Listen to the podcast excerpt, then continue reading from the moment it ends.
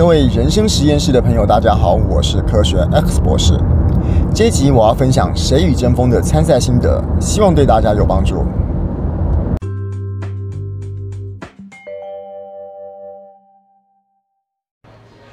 珍惜每一个不熟的人。我在讲的这件事，指的是我们在做稿子练习的时候，不熟的人对我们非常非常的重要。这个怎么说啊？哦。我们想一下，平常我们在练习一个录影的时候，稿子是怎么练习的？我们一定是在家里面先打好一个稿子，可能用电脑打好，然后呢，用纸先印出来，然后到了练习的那天的时候呢，我们再讲给我们的队员听，讲给我们的老师听。那讲的过程中呢，我们队员们就会针对他听到的一些缺陷，或者是可以在改进的地方，然后老师也会提出说他对这个整个架构上面哪些不好，可以再怎么修正的方式给我们做修正。然后呢，我们讲的人呢，会针对这个学员或者是老师给我们的一些意见，做完调整之后呢，再讲一次给大家听。这是我们每一次练习的方式。可是我说这样子有什么不好的地方哦？我们仔细想一下。我们练习的队员跟练习的导师，基本上都是本来就认识我们的人，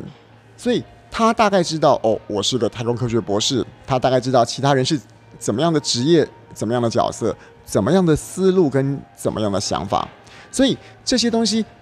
会引导听的人说哦，我大概知道这个人基本上是要讲什么东西的，他会更容易进入我们要讲的内容里面。那我说，那这样讲哪里有不好呢？有啊。他更容易了解你的内容，也就是说，他在听你讲这段稿子的过程中，已经有一些基本的先备知识。他拥有了这些先备知识之后，就可以进一步去了解你的内容。但是问题来了，我们今天真正到了比赛那一天的时候，评审可能是没有听过的，现场观众可能是没有听过的，而他们甚至于可能是对你这个人是完全一无所知，完全没有任何了解的，所以。当我们讲给老师听或讲给队员听的时候，他们听的这个层次是建立在他对你有基本认识的了解去听你的内容。可是呢，我们真正比赛的时候是要讲给一些完全不认识我们的人来听。好了，那他对你有基本的了解，如果你有一些地方讲的有漏洞，有些地方讲的有盲点，他很可能就用他对你的基本了解、基本认识就盖过去，也就是因此而没有听出你的漏洞所在。好，那这个时候就是我最开面最开始的时候所说的，不熟的人就非常重要。如果你可以找到一个不熟的人来听你讲这件事，当然不熟的人是对你的议题不熟，他可能还是要是你的朋友啦。哈。哦，不是朋友搞不好也可以哦，就是基本上对你不了解的人，然后你把他，你把你自己准备好的内容。讲一次给大家听，他就可以从一个完全完全陌生的角色来对你的内容进行进行批判或进行一些意见的反馈，就跟我在讲这个科展秘籍一样。科展在参加同学里面，每次都是跟老师练习，每次都跟一样老师练习。我说这样就不好，你应该是把你的稿子、你的内容通通讲完之后呢，通通练习好了之后呢，去找音乐老师练习。去找体育老师练习，去找国文老师练习，让他们从他们一样是关心你的人，可是对你的研究一无所知的情况下去来听你的研究。而且呢，你要讲的时候，一定要是你准备到完全好的情况去讲，因为你如果对他讲了一次，想要讲第二次的时候，他在听的这个起点已经是建立在听完一次之后的架构上面，再往上面叠加，你已经得不到他第一次听到。这个报告的时候所应该有的反应跟回馈了，所以一样回到我们谁与争锋的稿子的练习，你要珍惜每一个你今天本来就不认识的人，或者是本来就对你的稿子不熟的人，你讲给他听，而且是你要准备到你完全可以上场的那个情况下再讲给他听，而不是说你今天说练习了一些就跟他讲，练习了一些跟他讲，这样他不知不觉又会。渐渐渐渐渐渐的进入到你的稿子里面，渐渐渐渐渐渐的开始有一些对你的稿子有一些基本认识，他就会失去这个第一次听到的感觉了。好，那现在如果大家了解到我今天说第一次听的人这个到底有多么有价值，多么的值得珍惜，多么的重要的话，那下一步就是我们到底要来如何善用这个第一次。首先呢、我刚刚说的一定要把你的稿子通通练到完全都觉得 OK 了，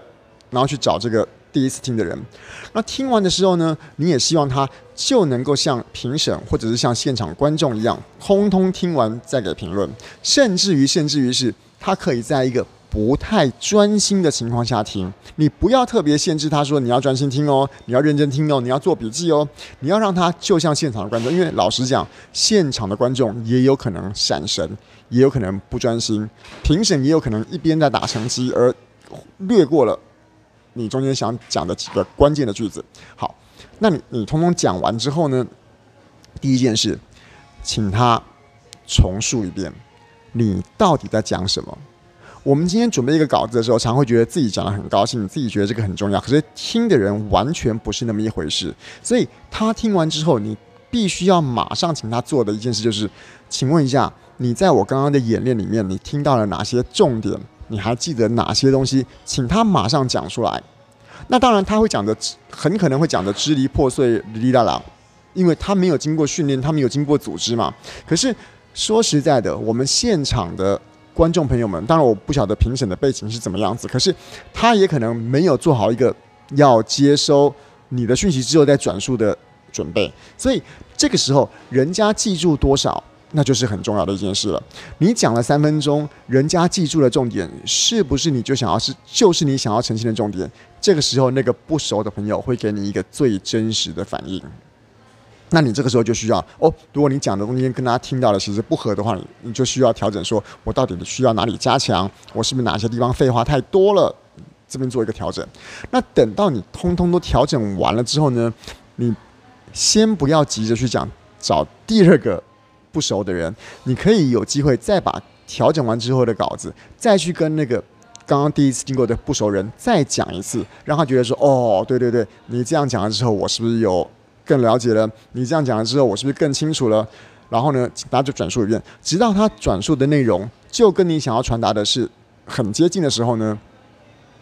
你再去找下一个，你再去找下一个也是一样，他愿意听你讲，可是可能没有很熟悉你稿子的人，你再讲一次。然后呢，再听听看，如果这个时候他已经可以达到说，你讲出来的就是呃，你讲出来的他都有吸收到，而他今天反馈给你的就是你想要传的道理的话，那表示你今天这个稿子的润饰过程中的确有达到你的目标了。所以我想说的就是啊，除了我们在平常练习的过程中跟导师练习、跟队员练习，其实他们的练习很容易落入一个建立在一个某种基础上去了解你的稿子。更重要的是，我们针对。跟这些人练习之外，还需要找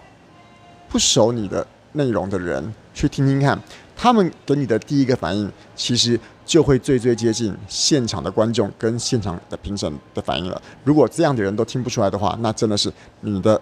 这样的人都听不出你的重点的话，那真的你的稿子可能就有很多很多需要再修正跟再调整的地方。